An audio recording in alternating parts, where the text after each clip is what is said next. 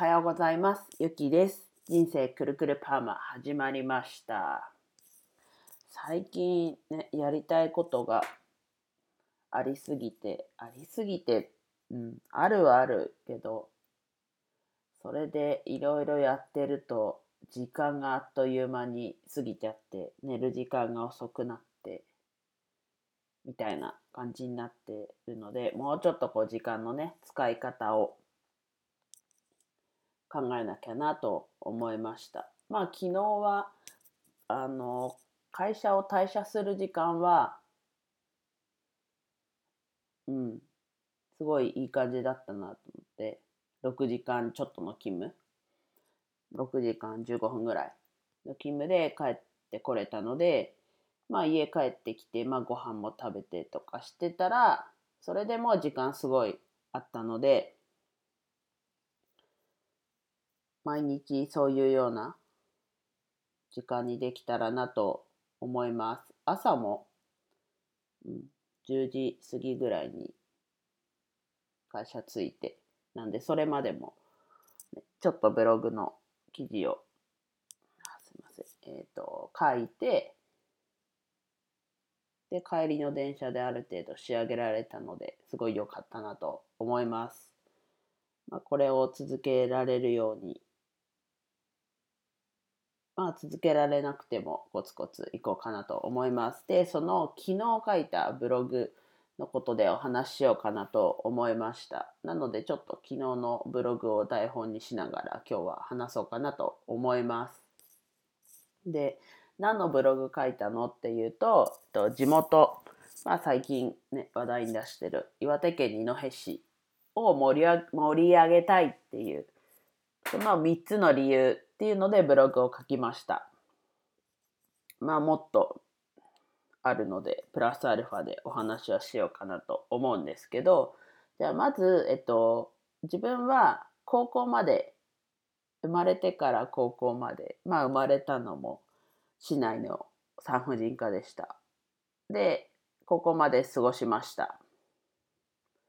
えっと高校3年生の3月上旬にはもう専門学校のための引っ越しをしてたのでまあ高校卒業してすぐ引っ越しました。でこうなんだろうぶっちゃけると今現時点ではですよ自分自身は二戸に帰るつもりは全くないです。まあ今後どうなるかわかんないですけど、今のところは帰るつもりはないです。でも盛り上げたいっていう気持ちはすごいあります。で、まず、えっと、ね、最近単語は出してますけど、岩手県二戸市、あ、岩手にある市なんだなっていう。で、岩手県二戸市は、えっと、二戸ってよく多分八戸とか聞くと思うんですけど1から9まで実はあって4はないんですけど1と2と9は岩手にあってえっと3から8は青森にあります。たまに水戸の水戸の「と」も二戸の「へ」と一緒なんでたまに二戸とか二戸とか、二戸は二戸、あ、そうか。っていう読み方されることあるんですけど、まあ二戸です。で、岩手県の北に位置していて、青森と接しています。青森県と。で、人口は2.6万人。で、東京から、えっと、函館や青森行きの新幹線で、二戸駅まで行くと、そこは二戸市です。で二戸市といえばこう全国的になんか有名かなと思って考えたのは、まあ、座敷わらし有名ですよね。その旅館二戸市内にあります。あとはまあ南部せんべい。であと忘れちゃいけないのは南部美人。お酒ですね。お酒好きな人は南部美人ってご存知かもしれないし、まあ、知らない方もちろんいると思うんですけどまあお酒。この3つが大きくかなとは思ってます。突然思い出した感じ、思い出したというか、ので、この3つしかちょっと挙げられませんでした。で、この地元を盛り上げるっていうのの第1弾は、えっと、最近話題に出してた、えっと、二戸市内の中学校3校、全3校にお金の本を寄贈するっていうことですね。これは今、えっと、自分の母校、専門学校でも OK が出たので、送ろうとは思ってます。で、第2弾としては、そこからお金の授業。で、第3弾として、まあ自治体には廃校活用の話を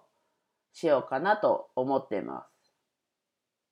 で、やっと本題というか、なんで盛り上げたいのっていうところは、と魅力を二戸の魅力を外に発信したいっていうのと二戸市民が自信を持ってほしいすごい上からみたいな感じなんですけどとあといろいろな選択肢があるっていうことを伝えたいなっていうのは思います。まあここも二戸市民に対してというか。でまあ魅力は新幹線で東京から何時間 ?3 時間で行けることだったり、まあ自然豊か。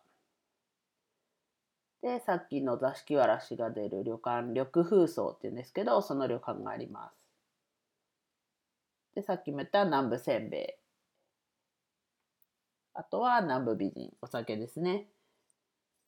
があります。まだあるんですけど、言語化できてません。で、あと、二戸市民が自信を持ってほしいっていうところは、なんだろう。古い常識というか、まあ、高齢者の方というかも多いので、まあ、そうなるのも致し方ないなっていうのはあるんですけど、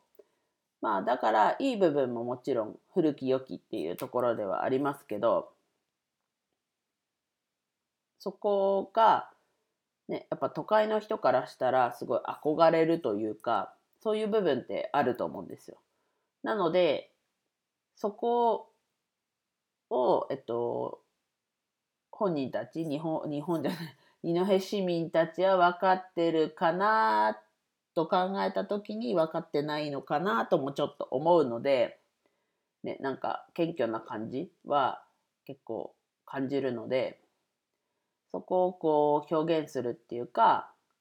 ただありのままを伝えるだけでもすごい魅力に感じる人っていると思うので、まあ、別によく見せようっていうつもりはなくて単にありのままを伝えましょうっていうところで自信を持ってほしいなって思ってます。であとはこう二戸市民の方々にいろんな選択肢があるってことを伝えたいなと思っててまあ極端に言うと古い常識をぶち壊したいというかもちろんさっきも言ったように古き良き部分っていうのは別に残しておいていいと思います。ただ、こうやっぱ時代の変化というか、があるので、それをね、やっぱりこう、変化させていかなきゃいけないというか、変化させていった方がいいっていう思う部分もあるので、まあそこを古き良きかける、えっと、変化みたいなところはあるので、例えば、やっぱりこう、進学して就職して、年金暮らしみたいなのが当たり前でしたけど、今ってそんなことね、都会はもちろんですけど、田舎でもままならないじゃないですけど、やっぱ自分の身近でも、やっぱこう、ね、退職した後も働いてるみたいなことは周りもあったので、例えば進学して就職して休んだりまた進学したりなんていうこともいいわけだしこうなんだろう物理的にっていうんですかね。実際に学校に通うっていうことが全てじゃないっていう今だったらオンラインもあるし大人でも学ぶ方法っていくらでもあると思うのでなんだろうな今の学校教育はこう結構横並びで、優。それ、それでいて優劣をつけるという、なんか、これってなんか役に立つかなみたいなのは思うので、やりたいことだったり、得意なことをできるような、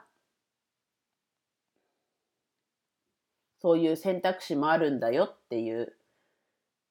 ことを伝えたいです。もちろん反感というか、そんなの理想だよみたいなことも聞くと思うんですけど、それをこう体現したり、こういう事例もあるんだよっていうのを伝えられたらなと思ってます。まあちょっと10分超えちゃいましたが続けます。まあまとめというか、こう伝えたいこととしては、まあ人生100年時代って言われて、まあ今までよりも長いですよね。まあこれはよく言われることですけど、まあだからこう今までと違うんだから今までと同じっていうだけじゃ通用しないですね。もちろん同じ部分はあっていいと思うし普遍的な部分もありますけど、まあ、ちゃんと変化に対応していくというかところですね。もちろんこう年長者の方々はねそうなんだろう尊敬する部分はたくさんあります。でもその年長者の方々は今の時代を経験してますかっていうところで言うともうちょっと違う時代を生きてこられたと思うので今は今の生き方ってやっぱあると思うしその年長者の方が生きてきた時代はそれがスタンダードだったってことももちろんわかるんですけどこう今は違うんだよっていうところ。ただやっぱ人間って変化を恐れるのでやっぱ変わることにすごい抵抗はあると思うんですけどそこをね変化しないとやっぱり生き残れないすごい極端かもしんないですけど生き残れないと思うので少しずつでもこういうこともあるよっていうのを伝えていけたらなと思いました。先日お父さんと何の電話だったか電話でちょっとだけ話した時もなんか一生働かなきゃいけないみたいなちょっと言葉をねかいつまんじゃうのでちょっと誤解をがあるかもしれないですけどちょっとそういう単語が出てきて、うん、そういうわけじゃないよねって今からでもこう学ぼうという意識というか意欲があれば学べるよねっていう話はちらっとはしたんですけどもう自分の言いたいことだけバーッと言っちゃったんでちょっと申し訳なかったなと思うんですけどやっぱこう働くっていうそこしかこうお金を稼ぐ術がないじゃないですけどそう思ってる人も多分他にも多かれ少なかれいると思うのでまあ別にそう思ってるのは二戸市民だけじゃないと思うのでまあそこから波及させて周りどんどんどんどん広げていけたらなと思って盛り上げたいまずは地元からっていうので今動いてます。まあこう廃校の活用をちょっと昨日調べたんですけどやっぱこう個人じゃダメそうなのでまあ今はひとまず個人で動いてますけどやっぱ会社